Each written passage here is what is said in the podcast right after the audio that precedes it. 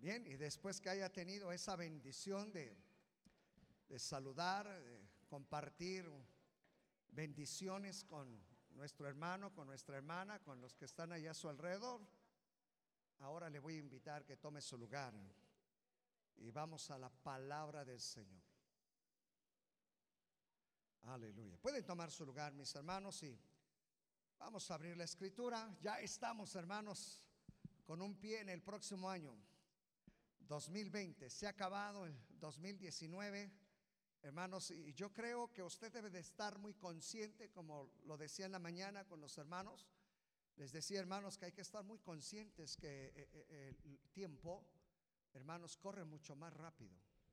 Yo creo que todos eh, lo han estado mirando porque esto es algo profético. La escritura dice que en los últimos tiempos, hermanos, el tiempo se acortaría. Los tiempos van a ser acortados. Y mire que estamos comenzando, hermanos, a decir, ya terminó el año, hermanos, pero yo recuerdo cuando decíamos enero, abril, mayo, septiembre, llegó el aniversario y se acabó el asunto. Y usted va a mirar, hermano, que los tiempos están siendo acortados. Y esto es parte, hermano, de la palabra profética, porque estamos viviendo en los últimos tiempos. Los últimos tiempos. Hermanos, los dolores de la mujer encinta ya comenzaron, ¿verdad? Ya comenzaron. Que, que aquí lo malo es no sabemos cuándo vendrá, pero el tiempo ya está. Así es de que usted tiene que ser observador de los tiempos, hermanos. Así es de que es muy importante que no vea, hermanos, eh, el término del año y el comienzo del próximo como algo, hermanos, ah, digo, normal, eh, algo, hermanos, que diga, pues es algo que tiene que venir, ¿no? Y se acabó. Yo creo que cuando lo vemos de esa manera, no estamos entendiendo a ver, hermanos, la perspectiva profética que Dios tiene para la iglesia. Usted tiene que entender, hermano, que se está acabando el tiempo, que estamos viviendo en los últimos tiempos los últimos tiempos. Las señales se están cumpliendo a la perfección, como dice la Escritura. Así es de que considere y que, hermanos, esto eh, de terminar un ciclo no solamente diga, pues ya se acabó el año, ahí viene el otro y es lo mismo. No, hermano, no es lo mismo. Así es de que usted tiene que tener nuevas perspectivas para el próximo año, hermano, y haga un análisis, una reflexión sobre todo lo que está pasando. Y, y si usted tiene familia que es cristiana, hermano, pues el 24 que se reúne con ellos, platique, hermanos, ¿qué vamos a hacer para el próximo año? No podemos seguir igual, ¿no, hermanos? Sería simplemente, hermanos, acostumbrarnos, ¿verdad? A lo mismo y pues viene un año más y se acabó. No, hermanos. Así es de que yo creo que el próximo año Dios tiene cosas especiales para nosotros. Y cosas en las cuales, hermanos, se van a sorprender muchos de ustedes.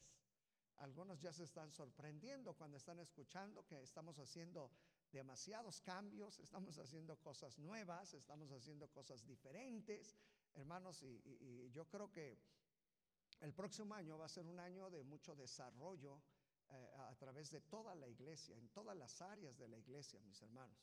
A, partir del, primero de enero eh, se van a espantar porque ya no va a tener tres pastores, vamos a tener 15 pastores aquí. ¿No, ¿No, les gusta? Ay, hermanos. Yo dije, van a brincar de gusto. Se imagina 15 pastores. Manda, hermana. ¿Verdad? Más palabra para la iglesia, más cuidado, más regaño, más exhortación. Eso, ah, bueno. Todo, más y más. Así es de que estamos retando a todo el liderazgo. Hemos comenzado con las damas, con los jóvenes, con, con los adolescentes. Los estamos retando, hermanos, para que el próximo año sea un año de desarrollo en el ámbito, hermanos, de, de el liderazgo en la iglesia. Así es de que eh, va a ser un año especial, se los aseguro. Un año muy, muy especial. El próximo, recuerden que el próximo año lo hemos determinado 2020 año aviva. Hablando acerca de lo que el profeta dijo, aviva tu obra en medio de los tiempos. Y yo creo que el próximo año va a ser un tiempo del avivar de esta obra. Eh, así es de que recuerde lo que, Dios va a hacer grandes, grandes cosas, hermanos. Así es de y usted va a ser parte de lo que Dios tiene para esta casa. ¿Sí? ¿Es parte de la casa? ¿Es parte de la casa? Ah, no me espante entonces. Muy bien, pues vamos a la palabra. Y, ah, bueno, antes de, invitarles, bueno, abran su Biblia y en lo que buscan les comento dos cositas más. Vamos al primer libro de Samuel, capítulo 16, y vamos a leer solamente el versículo 1. Solamente, primer libro de Samuel, capítulo 16, versículo 1. Y yo espero que ya estén listos para nuestra vigilia de acción de gracias martes 31. Comenzamos a las 5 de la tarde y vamos a terminar a las 10 de la noche para que usted pueda volver a casa temprano, para estar con los suyos, con la familia, para que deje bajito el ponche, para que deje bajito el, el pavo. Y cuando llegue, mire que va a estar en el punto. Así es de que eh, ah, prepárelo para estar con la familia, pero primero, hermanos, hay que estar aquí dándole gracias al Señor. Y tenemos cosas muy especiales. Ah, los niños ya están preparando, eh, los ministerios están preparando la obra musical. Este, ¿Cómo se llama la obra musical, jóvenes? El príncipe de Egipto. Ah, va a estar bien bonito. Cada año se presenta una obra musical y la verdad que siempre es una muy bonita eh, y grata experiencia de lo que eh, preparan los ministerios, los jóvenes y todos. Bueno, así es de que ya estamos listos. Y también antes de la semana pasada dijimos ministerios, danza, corros, banderas, este, eh, músicos, coordinadores, pastores, líderes y no sé qué tanto se apuntaron que iban a traer una bolsita de dulces. Eh, no sé si nada más me emocionaron. Ah, ya están los corros, ah, cumplidores. Muy bien. Eso. Y una vez Quítese de un, peso, unos kilos de encima ahí de lo que trae, para que pueda estar bien en el culto, ¿ah? no estar preocupado, ¿qué hago con tanto dulce? Así es de que recuerden todos, tenemos eh, máximo el próximo domingo ah, para que ustedes puedan donar sus dulces para los niños, hermanos. Así es de que va a ser una bendición. Y ya estamos listos también, hermanos, ah, para el próximo año, para los niveles, hermanos, de discipulado. Eh, eh, yo espero que todos, hermanos, como iglesia, todos estén en alguna de las áreas de discipulado, hermanos, en la iglesia. Son ocho niveles. Entonces es muy importante, hermano, que usted esté en uno de los niveles. Así es de que si no ha tenido esa oportunidad, hágalo lo más breve posible. Hay que inscribirse. Ah, comenzamos, creo que la segunda, segunda semana, hermanos, de, de enero con los niveles. en esta ocasión, hermanos, eh, para los que van a estudiar los niveles, quiero decirles que estamos preparando el curso para que todos los niveles usted los pueda estudiar en todo un año nada más. Los ocho niveles en un año. Así es de que hemos reducido un poco más el tiempo porque estaban, estábamos muy largos con dos años, lo estamos reduciendo a un año. Así es de que si usted inicia en enero, en diciembre termina con el octavo nivel. Así es que va a estar muy bonito esto. Así es de que apúntese, mis hermanos, hermanos, para esto. ¿Lo han encontrado? ¿Qué le parece si leemos? Solamente el versículo 1. Ah, recuerdo que no sé si fue hace una o dos semanas atrás leímos este versículo o, o lo comenté un poquito con ustedes. Cuando les compartí el tema, los hasta cuándo. ¿Sí se acuerdan? Fue hace 15 días, ¿no? Hace 15 días. Hasta los hasta cuándo de Dios. Vamos al versículo. Dice la escritura, dijo Jehová a Samuel, ¿hasta cuándo lloraréis a Saúl habiéndolo yo desechado para que no reine sobre Israel? Llena tu cuerno de aceite y ven y te enviaré a Isaí de Belén porque de sus hijos me he provisto rey. Se lo voy a volver a leer. Dijo Jehová a Samuel, ¿hasta cuándo llorarás a Saúl? Habiéndolo yo desechado para que no reine sobre Israel, llena tu cuerno de aceite y ven y te enviaré a Isaí de Belén, porque de sus hijos me he provisto rey. Hoy le he puesto al tema, hermanos, preparándonos para el próximo año. ¿Se acuerdan la semana pasada cómo le puse al tema? ¿Cómo, hermano? Eso usted sí sabe. Se trata del avivador, dijimos la semana pasada. Bueno, hoy, hoy vamos a estudiar la preparación de un avivador. ¿Cómo debe de ser preparado un avivador? Esto es algo importantísimo y quiero decirle que tuve que volver a este versículo del Señor. No me dejó con esto, con esto, hermanos, porque este versículo, tan solo en un versículo, oiga bien, mire cómo Dios habla, hermano, en un versículo hay por lo menos, hermanos, cuatro áreas en las que un avivador tiene que ser preparado. Por lo menos cuatro áreas en las que Dios quiere prepararnos para ser avivadores, hermano. Es más, déjeme de una vez mencionárselos para que usted los tenga. Si puede subrayar e, e, este versículo, este versículo es poderosísimo. ¿eh? Dijo Jehová a Samuel, y la pregunta que hicimos en aquella ocasión, ¿hasta cuándo llorarás a quién? ¿Hasta cuándo llorarás a Saúl? Ahí está la primera frase. Ahorita comento. Segunda, habiéndolo yo desechado para que no reine sobre Israel. La siguiente es la segunda y dice, llena, ¿qué? Llena tu cuerno de aceite. Esta es la segunda cosa de cómo se debe de preparar un avivador. Llena tu cuerno de aceite. Oiga, aquel hombre era un profeta y ¿por qué Dios le dice llena tu cuerno de aceite? ¿Por qué creen que le dice llénalo?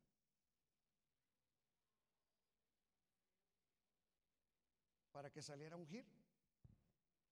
¿Por qué le dice llénalo? Eso, hermana, usted sí es diaconisa. ¿Por qué? Porque estaba vacío. Y ahorita les voy a decir el por qué. Si él era el profeta, él necesitaba mantener su cuerno lleno. ¿Qué pasó con el profeta? ¿Dónde, dónde se dio cuenta que le faltaba algo? ¿Dónde permitió que ese cuerno se vaciara?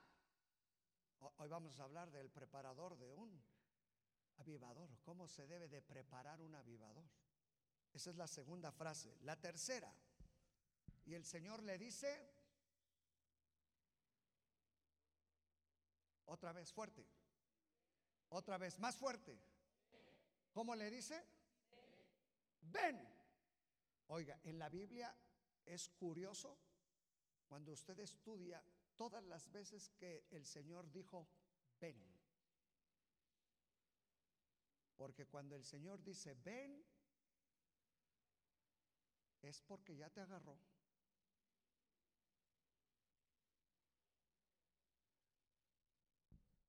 Vengan y los haré pescadores de hombres. Y aquellos dijeron, pues déjame pensarlo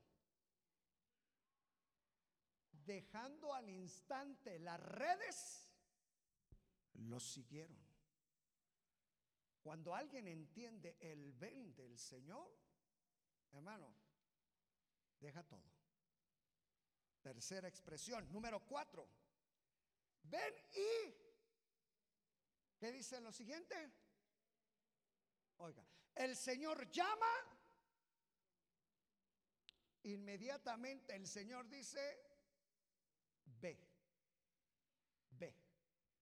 E, en esta expresión, no me quiero adelantar, pero les voy a enseñar algo muy interesante, porque cuando el Señor dice, te envío, ve, oiga esto, tiene que ver con el propósito el propósito de Dios para ti.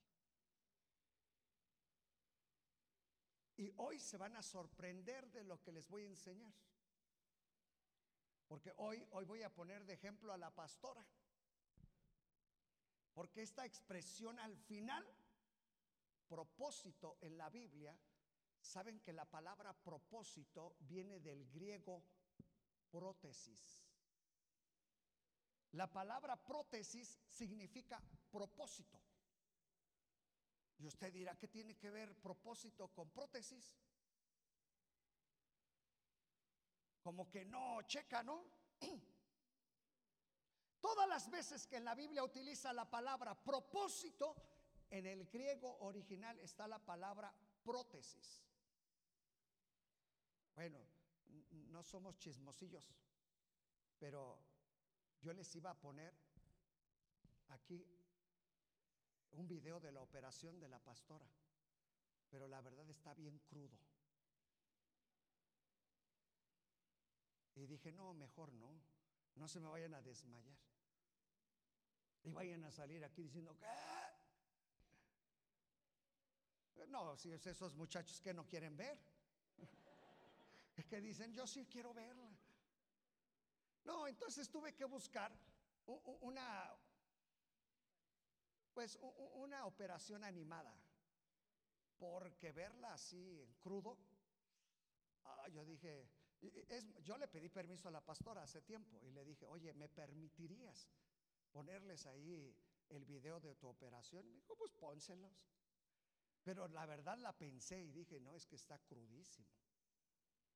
El ver cómo abren una persona así, todo hasta acá, y luego ver cómo le tuercen el hueso y sacarlo, y luego le meten una, una, sierra, imagínense, y luego cortarle así el hueso, y luego cortarle más abajo, y luego meterle, bueno, taladro, tornillos, este, ¿qué más?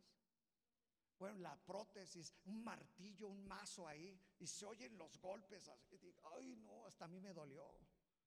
No, no sé si les he platicado, pero la, ocasión que la operaron a la pastora, unas hermanitas de aquí, una, estoy viendo aquí a una, ah, y la voy a reclamar después a todas las demás, me hicieron trampa. Ese día se pusieron de acuerdo como cinco, no sé cuántas eran, como cinco hermanas y, pues, no sé cómo supieron la hora en que la estaban operando a la pastora y llegaron ahí conmigo. Ay, venimos aquí con usted, pastor, véngase. Ay, me tuvieron, me entretuvieron ahí. Ah, y ya después al final me dijo una hermana, ¿sabe para qué lo hicimos? Para que no se fuera a desmayar usted. Me hicieron trampa. Porque la verdad, ver esa cuestión está cruda, ¿eh? impacta. No, no vamos a verla así. Mejor se las pongo en animada ahorita, cuando lleguemos a eso. Porque eso es el punto número cuatro, la prótesis de Dios. Así es de que vamos a comenzar. ¿Qué le parece?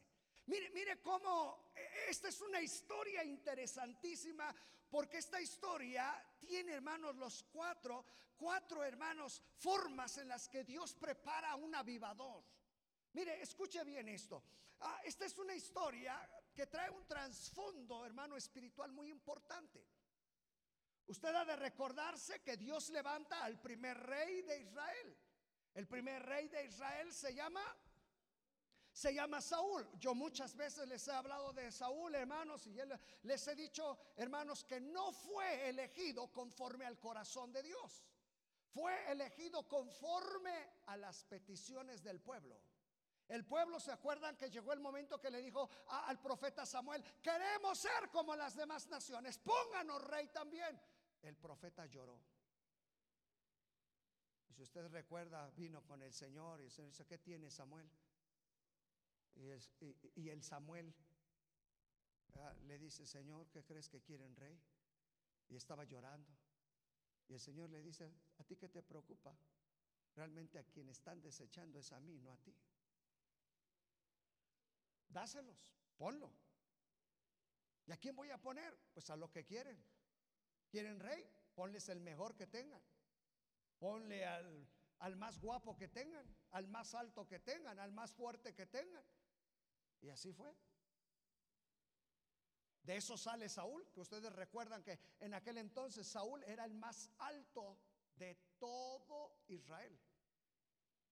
Es más, el que le quería llegar un poquito más a su estatura, dice que le llegaba al hombro. Imagínense qué alto era.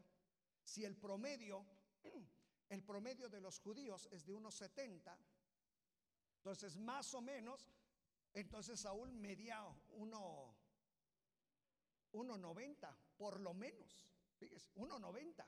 Pues ya sobresalía entre todos. Imagínese 1.90, corpulento y todo. Ah, porque era corpulento.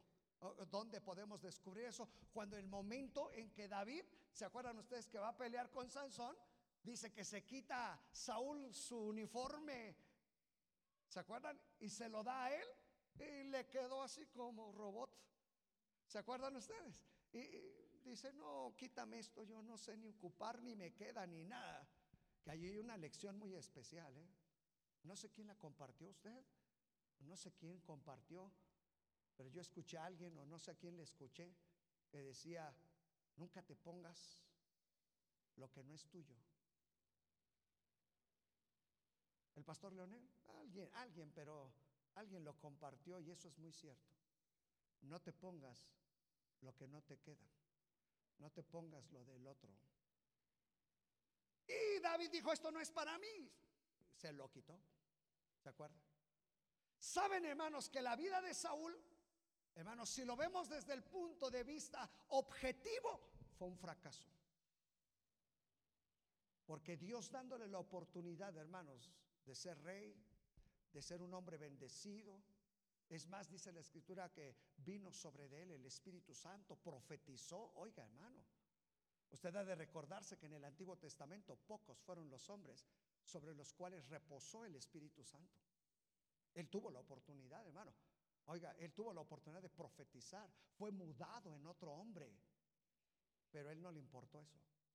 Si ustedes recuerdan, llegó el punto que comenzó a creerse que era rey hasta que una ocasión, por eso es que el Señor lo desechó, porque llegó el momento que se levantó una propia estuata de él. ¿Han leído eso? ¿Sí? Y bueno, llegó el profeta y le dijo, locamente has hecho. Oiga, locamente. Ya no les digo en el original porque luego me regañan. Pero en el original dice, estúpidamente has hecho. Porque se hizo una autoimagen de él y dijo, aquí está Saúl el grande. Y bueno, el Señor cuando vio eso le dijo, ya es desechado. Escuchen bien esto, escuchen esto que les voy a decir. Todo lo que fue la vida de Saúl representa, hermano, nuestros fracasos, representa nuestro pasado, representa, hermano, lo que no funcionó en nuestra vida. Llega el momento, hermano, en que el profeta Samuel, hermano, llora y dice, ¿por qué, Señor? ¿Qué fue lo que pasó? ¿En dónde te estamos fallando? ¿Qué es lo que está sucediendo? Y dice la escritura, hermano, que muchos días, muchos días Samuel lloró por Saúl. E, escuche esto que le voy a decir. ¿Sabe, hermano? Que allá en Israel hay un muro donde hoy todavía van y oran muchos, que se llama el muro de los lamentos. ¿No habrá la posibilidad que me manden para constatar a ver si está? Bueno, yo digo, ¿no? No. Pero que me manden para ir a ver si está. No. Eh, yo pensé que iba a decir, sí, pastor, ¿cómo le hacemos? Eh, hacemos la vaquita, ¿qué más? El perrito, y la tanda. Bueno, si no quieren, no, pues ya. Ah, pero eh, ¿saben cómo se llama el muro de qué? De los lamentos. ¿Sabe por qué se llama el muro de los lamentos? ¿Sabe, sabe hermano? Todo judío que va a Israel, va a tocar ese muro y por un momento va a llorar el recuerdo de lo que fue la nación de Israel. ¿Sabe, hermano, quién levantó ese muro? Samuel. Porque dice la Biblia, mucho tiempo lloró por Saúl hasta que llegó el momento en que el Señor le dijo, ¿hasta cuándo vas a llorar el pasado? ¿Hasta cuándo vas a lamentar lo que viviste? ¿Hasta cuándo vas a recordar el pasado? Y sabe, hermano, eso es una lección para los avivadores. Estamos terminando un año. Sigues en el muro de las lamentaciones, llorando nuestras desgracias, llorando lo que pasó. Mire, por eso al ratito le voy a poner el video, porque lo que le sucedió a la pastora para mí fue una enseñanza de Dios, quiero decirle. Saben que todo lo que nos sucede son enseñanzas para nosotros. ¿Sí sabía? Bueno, eso es una lección particular de Dios conmigo. Ah, porque después de que ella fue operada, eh, bueno, si ustedes hubieran visto eso, que ahorita les voy a poner aunque sea un poquito, hermanos, yo la cuidaba. Eh, cuidado, eh, no, hasta hoy en día todavía se me sale de repente. No cargues, no, no, no, cuidado. ¿Y, ¿Y, sabe qué me contesta? Pues ya ni le digo.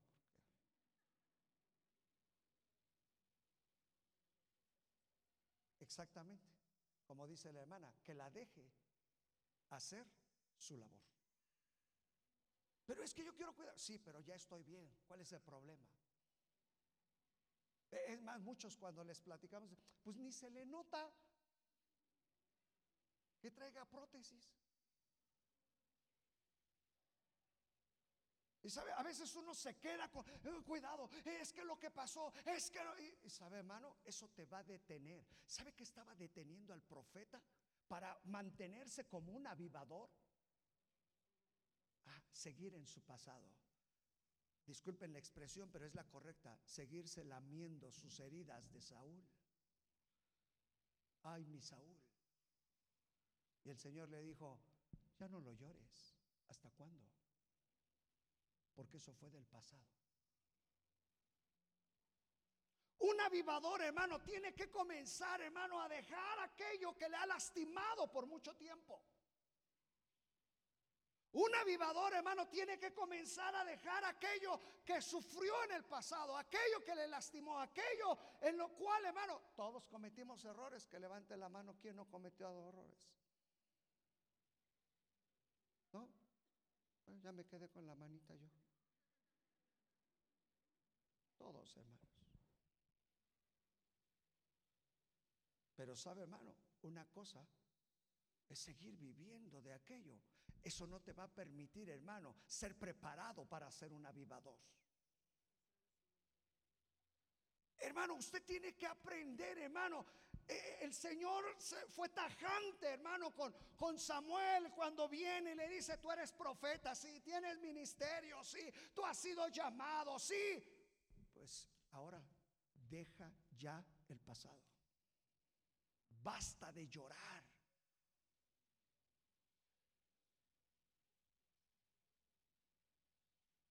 ¿Y sabe que fue la única manera en que el profeta entendió? Porque el pasado a muchos representa el muro de las lamentaciones, el muro que no te deja ver lo que Dios tiene para ti. Pero es que supiera, entendiera, es que nadie me entiende, es que yo... Sí, pero ¿qué, puedes hacer hoy? Oye, qué, qué, precioso cuando el Señor dice que todo lo que fuimos y lo que hicimos se lo echó en lo profundo de la mar. Y dice, y Él ya no se acuerda. Y tú cuando vienes dices, Señor, pero ¿te acuerdas que yo te fallé? Y el Señor dice, ¿cuándo? Acuérdate, Señor.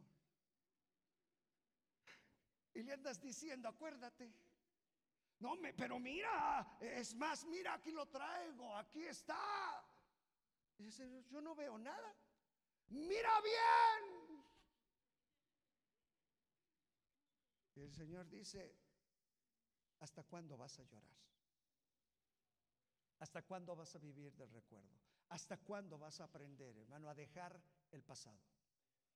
¿Sabe qué oportuna es siempre la voz de Dios, hermano, para nosotros? Yo dije, Señor, ¿por qué este sermón al final del año? O sea, que nos pegas duro. Y el Señor dice, ¿hasta cuándo? Ya no se aferre, deje ahí, hermano. Ya no le busque tres pies al gato porque tiene cuatro. Y si se las busca, se las va a encontrar. Ay, yo como le digo eso a mi esposa. Ya no le busquemos tres pies al gato, hay cuatro. Y si le buscamos, le encontramos.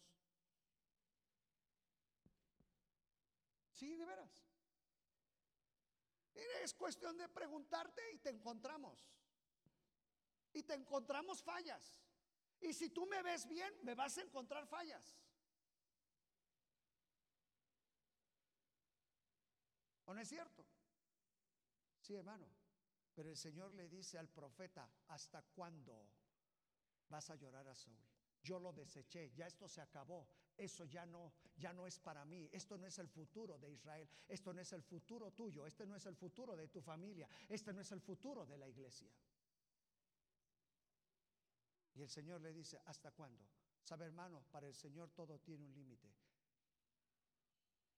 Y cuando el Señor dice, ¿hasta cuándo? Es porque Él dice, tienes que acabar. Hasta aquí. Dos, le dice el Señor, llena tu cuerno de aceite. ¿Sabe por qué, hermano? Escuche bien esto. Yo estaba estudiando y, por más que busqué en libros, en teología, dije, voy a ver qué dicen los teólogos. Me encontré que todos se saltan este versículo. Y dije, Señor, ahora no hay dónde agarrar teólogos para hablar. Y le dije, ahora, o me dices tú o qué hablo. Y sabe, hermano, lo que el Espíritu Santo trajo a mi vida, el Señor me dijo, ¿sabes por qué? Yo le dije al profeta, llena tu cuerno de aceite, porque él se desgastó. Oiga bien, en el proceso de llorar el pasado.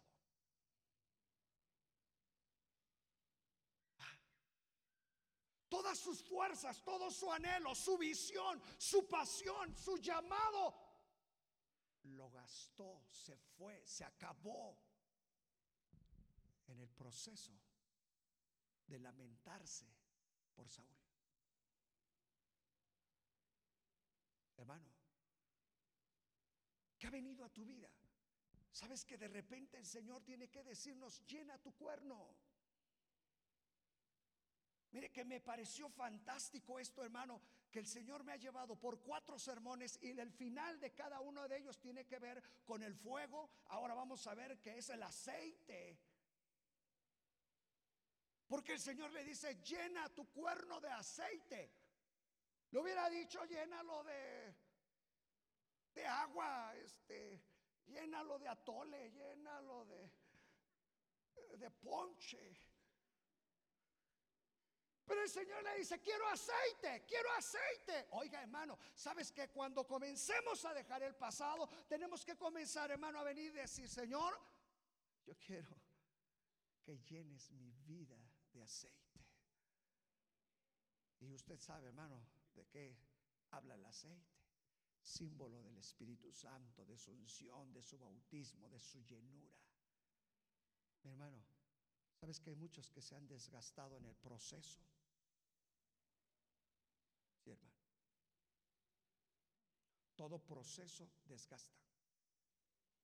Y llega el momento que no tienes que compartir.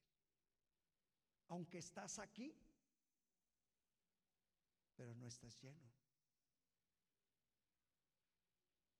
Y hay un peligro. ¿Sabes por qué? Porque eso detuvo la visión del profeta Imagínense, hermano, si el, el, profeta no se hubiera dejado, hermano, impresionar por lo que le pasó a Saúl y hubiera dicho, Señor, tú ya tienes tus planes. Y como profeta hubiera podido discernir lo que tenía. Oiga bien, sabe que se detuvo la voz profética. Sabe que se detuvo, hermano, el ministerio profético en él. ¿Por qué, hermano? Porque seguía metido, como dice la hermana, en lo de atrás. Sí, pero, pero Saúl, ah, pero sus glorias, pero es que Saúl, es que ya se fue con la bruja, es que ya hizo esto. Usted le dice, ¿hasta cuándo? Ahora es tiempo que tú llenes tu cuerno de aceite. Verifica, hermano, así como cuando vamos al auto y, tiene una varilla ahí para probar el aceite. Eh, ponte la varillita a ver qué tal andas. Y quizás el Señor te está diciendo, llena, llena tu cuerno de aceite. Porque en el proceso te vaciaste. En el proceso te desgastaste. Yo no sé mucho de autos, pero yo lo único sé que cuando llevo al servicio el auto, lo primero que me dicen es cambiar el aceite. ¿Tendrá una razón? Sí, porque yo he escuchado que es lo que le da la vida al motor. ¿Eh? A los engranes, hermano, qué bueno que usted sabe de eso. ¿Ah? Y algunos ya sus engranes están, parecen robots aquí. ¿Ah? Ya no quieren jalar. Vamos a la marcha. Otra vez. Ya el engrane se le quedó ahí. Vamos a abrir células. Hasta suena. Porque no hay aceite, mi hermano. Así que yo creo que es tiempo, hermano, de ahora que estamos terminando prácticamente el año, de decir, Señor, ahí te dejo el 19. Yo quiero comenzar a ver bajo la visión profética que tú tienes para nosotros para el 20. ¿Lo cree? Yo sí lo creo, hermano.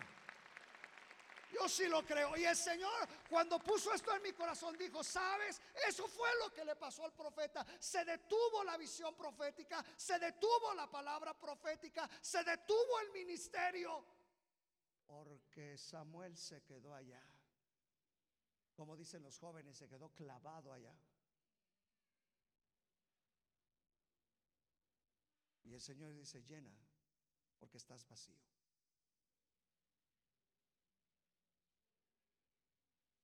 Lo tercero. Y dice, ven. ¿Sabe qué significa, hermano?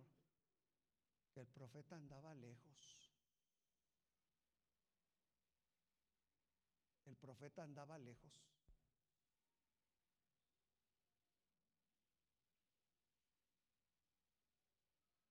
Es triste esto, hermano, porque era un profeta. Y desde niño aprendió a oír la voz de Dios y todo lo que ustedes quieran. Pero el desgaste, hermano, del proceso lo llevó, hermano, no solamente a perder su unción, sino alejarse. Por eso el Señor le dice, a ver, ven, que la palabra bien lleva implícito el acercarte a. Cuando tú le dices a alguien, ven, no se va para allá, acá te quiero. Cuando yo les digo a mis pastores, acá, vengan, aunque agarran la onda y se van para atrás otra vez. Yo creo que los voy a amarrar cada domingo aquí. Eso. La hermana ya me dio una idea, póngales multas. Ay, Dios santo. Y sabe, hermano, el Señor entonces le dice, ven, porque estaba lejos, hermano. Ven. Y después que el profeta obedece, escuchen bien esto, hermano, porque también conlleva esto, obediencia. Porque a veces el Señor te dice, ándale, ya está listo. No, pero es que, no, es que yo, ay, no, hermano, si escucharan todos los pretextos que me ponen aquí para servir. Uy, con razón alguien me dijo, escriba un libro, pastor. Pues, ¿De qué? De pretextos. Oye, mi hermano, ¿cómo ves si sirves? Pero es que mire, pastor, yo vivo un poquito lejos. ¿Y eso qué? No te estoy preguntando dónde vives. ¿Sabe que para todo, hermano, tenemos una respuesta rápida? Ay, qué, qué bueno que el profeta aún le quedó esto cuando escucha, ven. Y aquí dice el profeta, aquí estoy. Fíjese que en el camino de la obediencia hay una bendición, mi hermano. A ver otra vez, en el camino de la obediencia hay una bendición. ¿Sí o no? Mire, me gusta mucho la forma en que Jesús hacía las cosas. Ay, me impresiona, hermano. Cuando el Señor le decía, ve y lávate en el estanque. Eh, ¿Por qué? ¿Pero por qué? Tú ve y lávate. Y aquel iba y se lavaba. ¿O no? Sí. Ve y preséntate al sacerdote. ¿Se acuerdan de esos diez? Y ahí iban al templo y de repente eh, el que iba hasta adelante, pues éramos diez. Éramos. Porque en la obediencia siempre va a haber bendición. Y el profeta dice, aquí estoy. El Señor le dice, ok, aquí estás. Ahora ve. Ahora vas a cumplir mi propósito. Ah, eh, eh, ahora vamos a entender esto. ¿Listo? ¿Me lo tienen listo? ¿Qué significa eso? Si ya no está aquel. Listo. Ah, podrán apagar un poquito, aunque sea una lucecita. Ah, les, les, vuelvo a repetir, solamente es una operación ahí animada. Ya después el que quiera ver sangre me dice.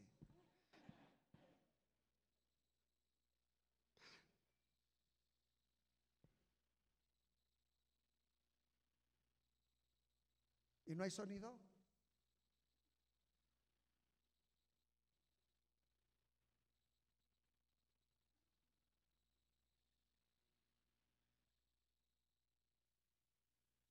Frente a los abordajes clásicos más grandes y posiblemente agresivos, nosotros siempre practicamos incisiones menores, intentando apartar y respetar músculos y otras estructuras para dañarlas lo menos posible y llegar a la articulación de la cadera formada por la cabeza del fémur y el acetábulo o receptáculo de ésta en el hueso coxal.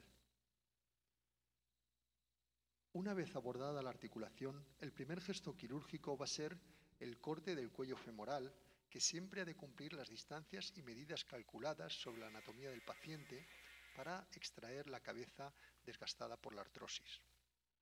El acetábulo es la segunda superficie desgastada y dolorosa. Igualmente, según el plan preestablecido, comenzamos a fresar con una progresión milimétrica este receptáculo hasta conseguir la esfericidad y tamaño al que se ajusta perfectamente la prótesis de prueba. Entonces podemos sustituirla por la definitiva, que dispone de una superficie de contacto diseñada para estimular el crecimiento o agarre óseo biológico. Otro de los puntos más exigentes es la orientación precisa del componente acetabular en los tres planos del espacio, y para ello empleamos este dispositivo que nos ayuda a tomar referencias de la horizontalidad y el eje longitudinal del paciente.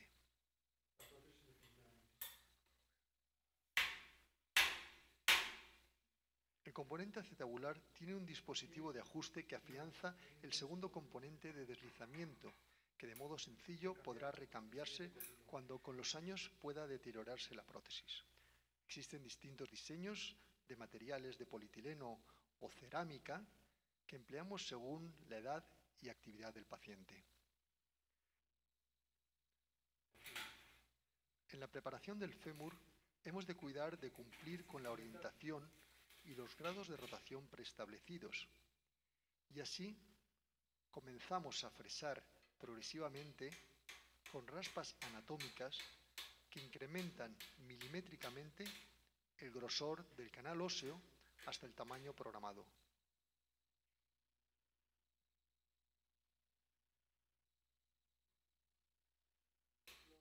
Además de la fijación por impactación mecánica, la prótesis femoral también dispone de una superficie inductora de crecimiento óseo o agarre biológico. Una vez introducida e impactada, siempre recomprobamos con sistemas específicos la colocación definitiva de cada pieza.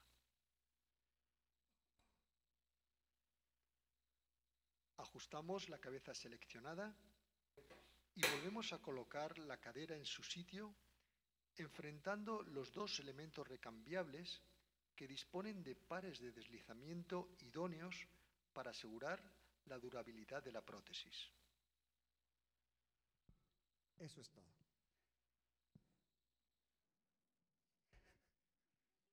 y eso nada más es algo animado, eso no es real. Nada más es un ejemplo. Ahora imagínense, en algún momento para los que quieran ver sangre la vemos. Al fin que le pedimos permiso a la pastora. Eso es una prótesis. Escuche bien. Aquí lo importante del por qué pongo este ejemplo, se los decía, porque la palabra prótesis en el original significa propósito. Escúchalo esto. Cada prótesis tiene un propósito. Por eso se le llama prótesis, porque cumple una función específica. ¿Sabes que cuando el Señor le dice al profeta, ve ahora? El Señor le está diciendo, ahora yo he puesto en ti o tú eres una prótesis mía. Porque ahora tú vas a cumplir la función que yo quiero. Ahora escuche esto. Una prótesis no se maneja por sí misma. ¿No? ¿Sabe que después a la pastora de la operación, eh, ella no es la misma cirugía porque ella tiene esa varilla que vieron, la tiene encajada hasta acá, hasta prácticamente la rodilla. Ella no tiene prácticamente desde la rodilla hasta acá toda la cadera. le quitaron todo eso. Y ella tiene una varilla así encajada. Cada vez que pasamos por el detector de metales, me dicen, Señor, ¿qué lleva ahí? Y le digo, llevo un arma y de titanio. Y siempre la paran ahí en el aeropuerto. Y hasta que dice, es que traigo una prótesis. otra vez le pasan y le pasan y hasta que ya dicen ya. ¿Sabe? Cuando ella lo operaron, le dijeron, ¿sabe? El hueso y todo lo que nosotros tenemos hace la función. Ahora usted ya no va a poder tener la misma función. Pero esa prótesis le va a hacer que pueda recobrar esa función. ¿Cómo? Le dijeron. La prótesis por sí misma no hace nada, porque es un fierro. Lo que usted tiene que hacer ahora es fortalecer esa parte de su músculo. Y la mandaron a natación, la mandaron a, ahora va al gimnasio. Si ustedes la ven así, es porque va al gimnasio. Ahí levanta pesas. Yo le digo, wow, ¿cómo le hace? Luego me agarra a mí y me levantas. Y está con un pie. Porque le pidieron fortalece esa, parte para que el músculo, el músculo va a tener que hacer esa función. ¿El qué? Ah, el músculo va a abrazar el fierro y el músculo lo tienes que desarrollar para que la prótesis simplemente haga la función. Escuche bien esto. La prótesis no manda, nada más se adapta. Y por eso el ejemplo, hermano. Cuando el Señor le dice al profeta, ve, le está diciendo, yo tengo un propósito. Así es de que de aquí en adelante, cuando el Señor le diga, ve, ¿por qué cree que en la Biblia nadie se negó? Y el que se negó le fue mal. Porque solamente somos propósitos, solamente somos prótesis de Dios.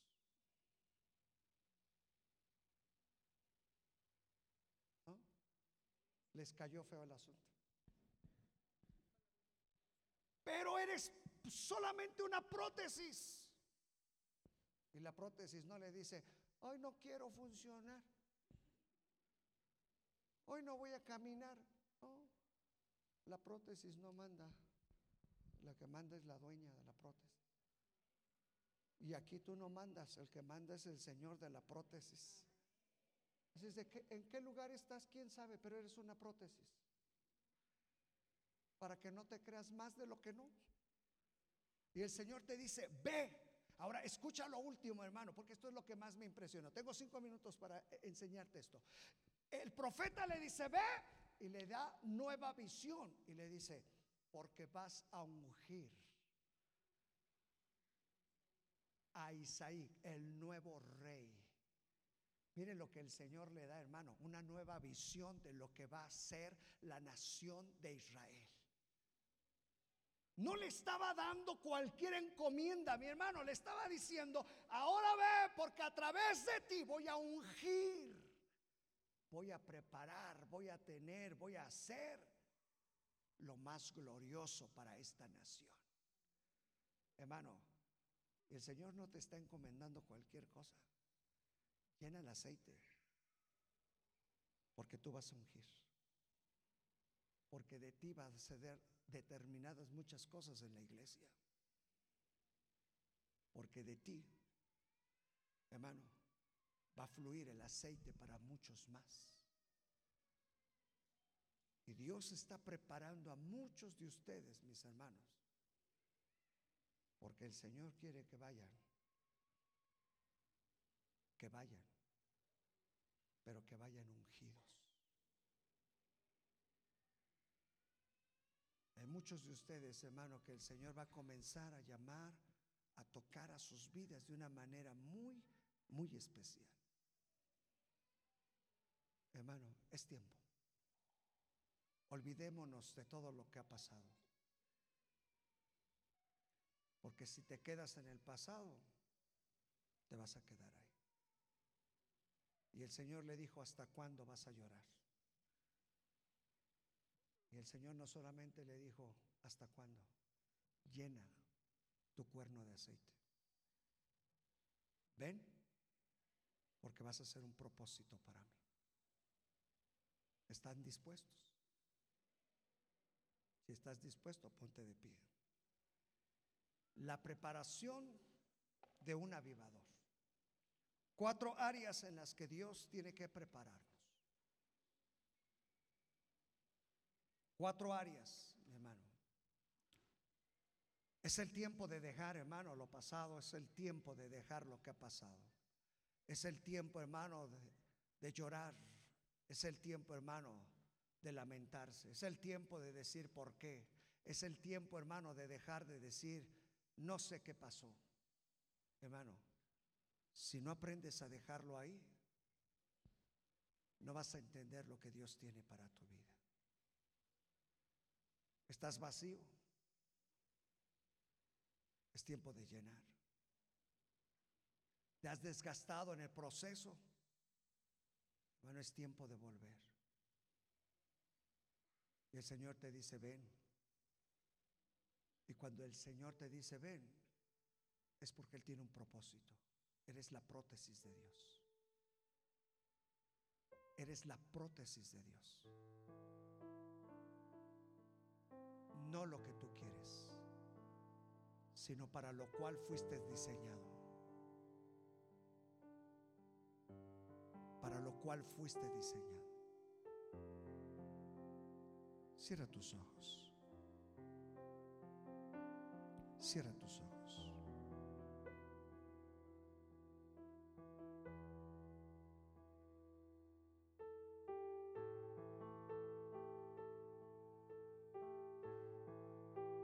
Cierra tus ojos un momento.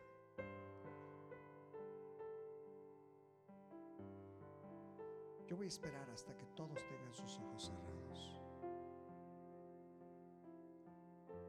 Porque esta tarde es una tarde para poder, mi hermano, dejar lo que quedó atrás.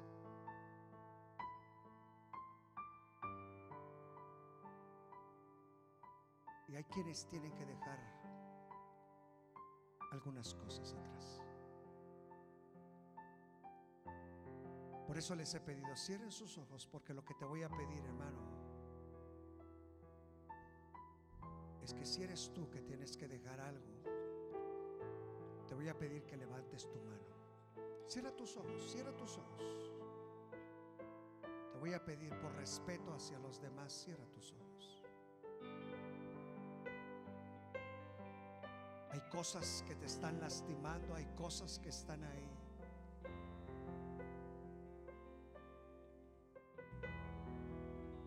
Yo quiero que puedas evidenciarte ante su presencia solamente decir, Señor, aquí estoy. Yo sé que tú estás hablando a mi vida. Qué bueno por esa sinceridad de ustedes, hermanos. Qué bueno por esa sinceridad. ¿Habrá alguien más que diga yo? Estoy. Para decirte, Señor, tengo que dejar que ha pasado.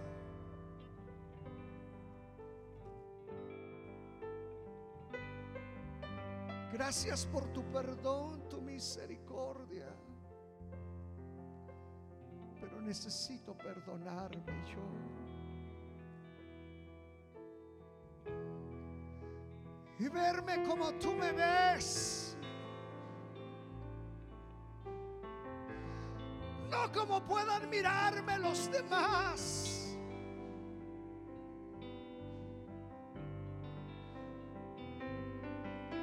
Por eso el Señor le dijo a aquella mujer, ni yo te condeno.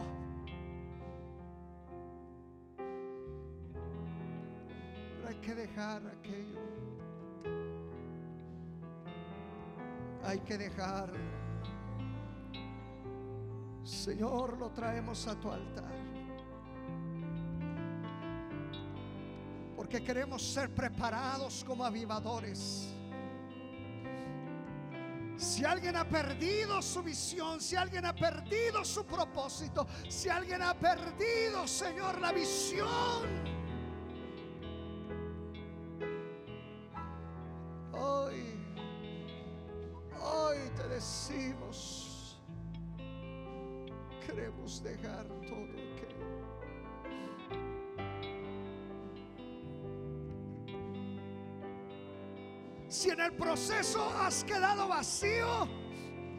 es el tiempo para que le digas, Espíritu Santo, me siento vacío, me siento lejos yo no he fluido como tú anhelas. Yo no soy el mismo.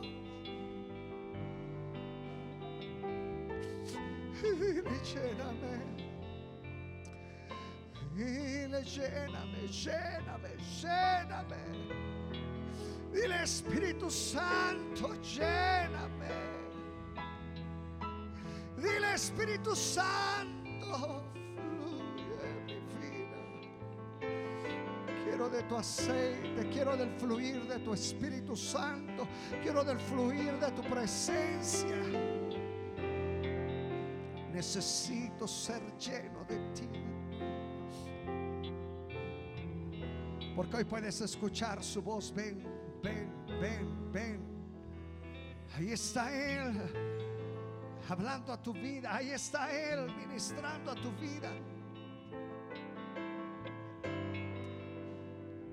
Ahí está Él aún diciéndote, ven. Ven porque hay un propósito para ti.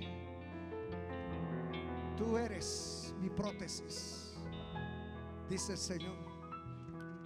Tú eres mi prótesis. Yo te hice con un diseño especial, específico. Yo te hice. Y ahí el Señor cumplirá su prótesis en ti, su propósito en Porque a veces no logramos el, entender por qué Dios quitó, por qué Dios lo permitió. Pero Él siempre tiene una prótesis. Y ahí estás tú, ahí entras tú. Él te diseñó. Él te formó, Él te hizo con un propósito. Eres su prótesis.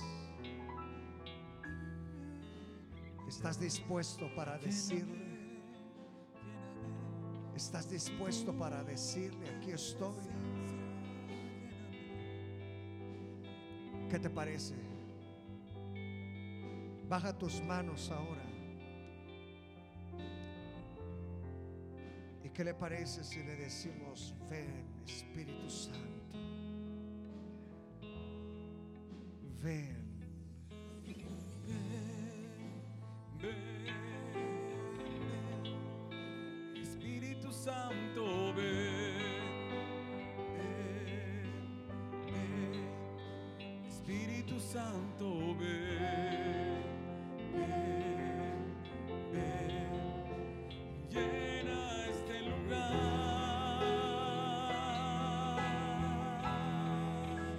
Están los avivadores.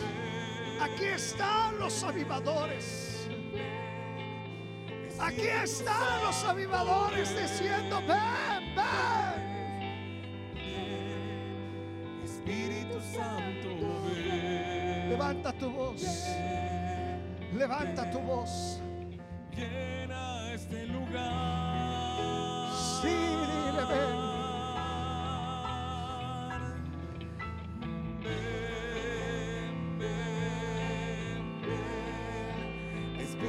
Santo, ven, ven, ven.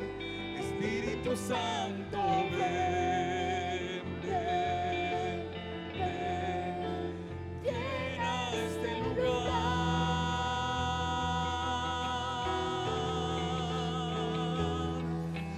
Ven,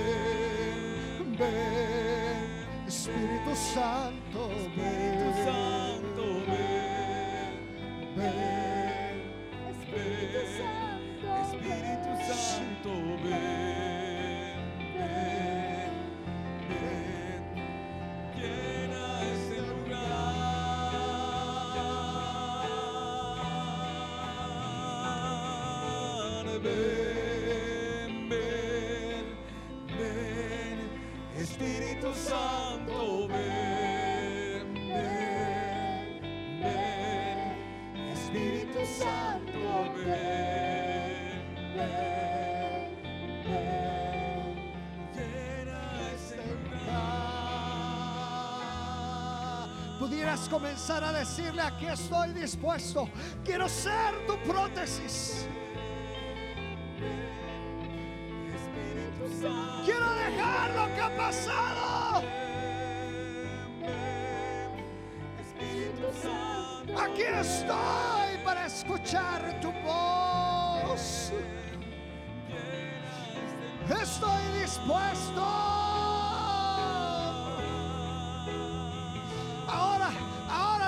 tu voz, levanta tu voz, levanta tu voz.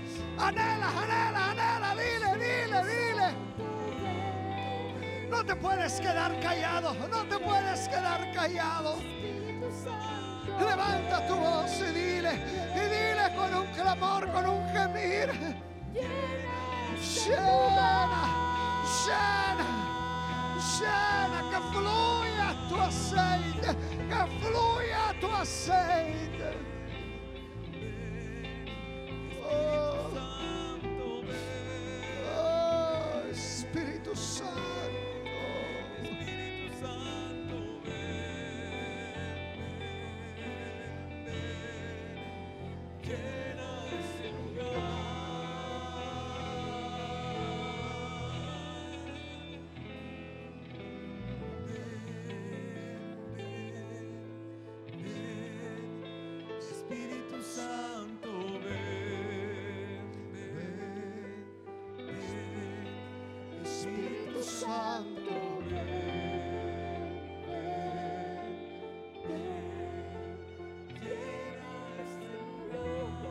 Sí, ahí fluye, ahí fluye, ahí fluye, ahí fluye.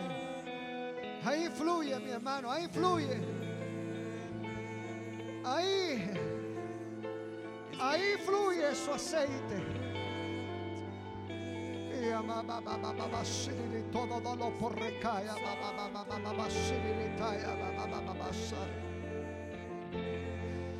ahí fluye su aceite. todo dolo por recaya,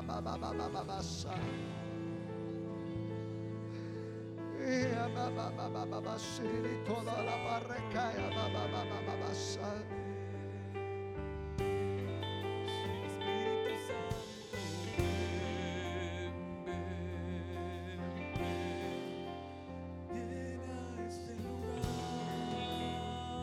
Digámosle una vez más.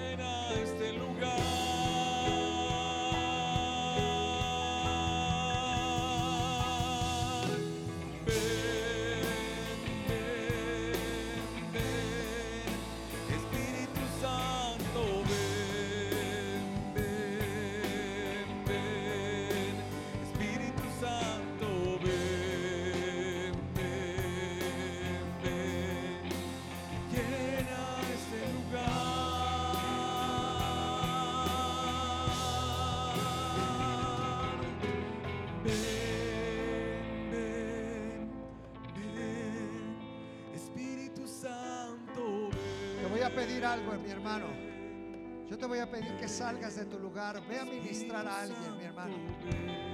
El Señor te está enviando. Y Él le dijo al profeta, ve porque vas a ungir. Yo te voy a pedir, ve con alguien. Salga de ese lugar, hermano. Comienza, hermano, a ministrar.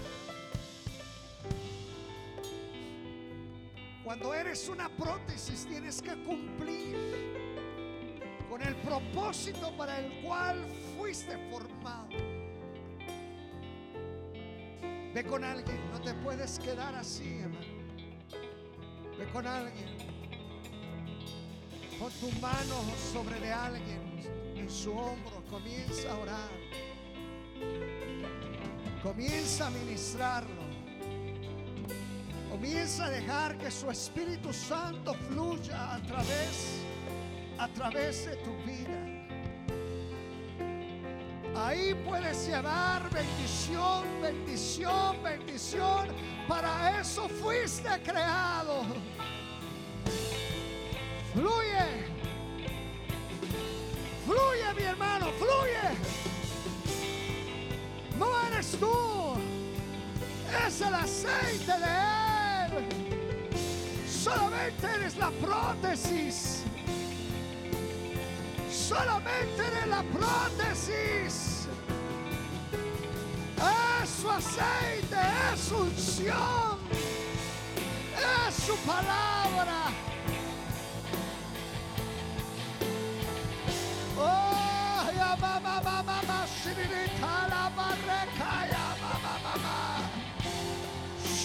Todo dolor por recaída, mamá, mamá, mamá, santo. Y a la parrecaya, mamá, mamá, mamá, siriri, toda la parrecaya, mamá. Siriri, todo dolor por recaída, mamá, mamá, mamá, santo. Unque, unque, unque.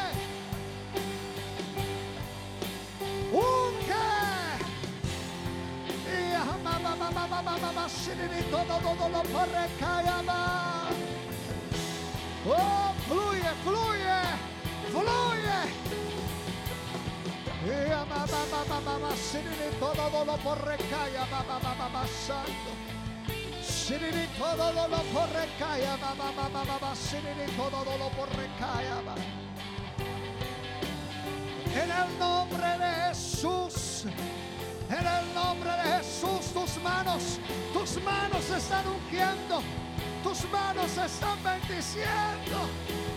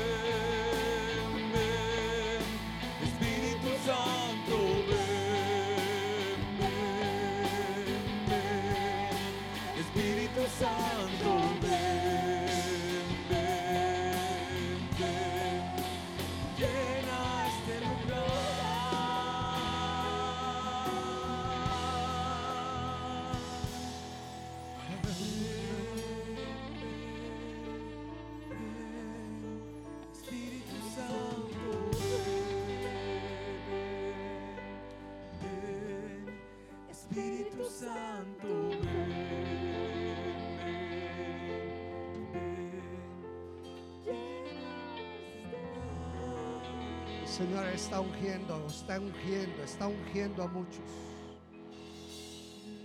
El Señor te mostrará que simplemente eres su prótesis.